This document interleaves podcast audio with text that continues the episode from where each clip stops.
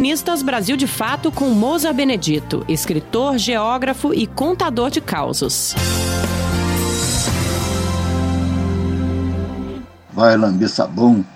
Esse era um xingamento comum em Minas, proferido quando se queria mandar alguém para algo muito pior, mas sem falar palavrões. Há muitos anos, quando tomava café da manhã no boteco, vi um sujeito pegar um pedacinho de sabão e colocar na boca.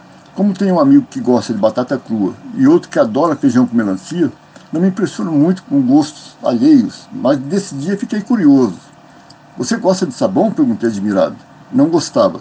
Disse que era para provocar um aquecimento no corpo, um pouquinho de febre. Precisava folgar um dia para resolver uns problemas e por isso, antes de entrar no trabalho, comeu o sabão, um pedacinho só.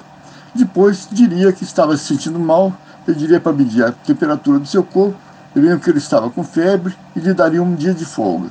Garantiu que dava resultado. São muitos artifícios que as pessoas usam para não trabalhar. Um professor da rede estadual do interior paulista vinha passar uns fins de semana em São Paulo e às vezes resolvia espichar a folga até segunda-feira. Aí ia ao hospital do servidor, dizia que estava com diarreia e lhe dava um dia de folga.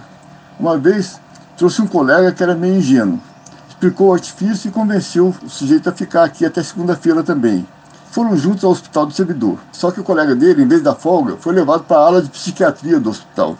Semanas depois, ele teve alta, voltou para o interior e contou que achava a história de, da diarreia não ia colar e por isso inventou uma história meio complicada, com sintomas estranhos. O médico acreditou que o problema dele era psíquico, daí a internação. Meu amigo falou para ele, até que o médico tinha razão, você tem uma cabeça ruim demais. Mas o mais estranho que eu já vi foi um sujeito que um dia faltou trabalho e depois disse que seu pai havia morrido. Um ano depois, falou de novo e disse a mesma coisa. A desculpa passou.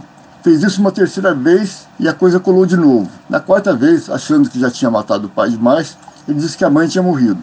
Mais um tempo, faltou de novo e disse novamente que a mãe tinha morrido. Aí foi demitido, depois de uma bronca do chefe. Pai você pode ter vários, sorriu malicioso. Mas mãe só pode ter uma. Você ouviu o escritor Mousa Benedito, geógrafo e contador de causos.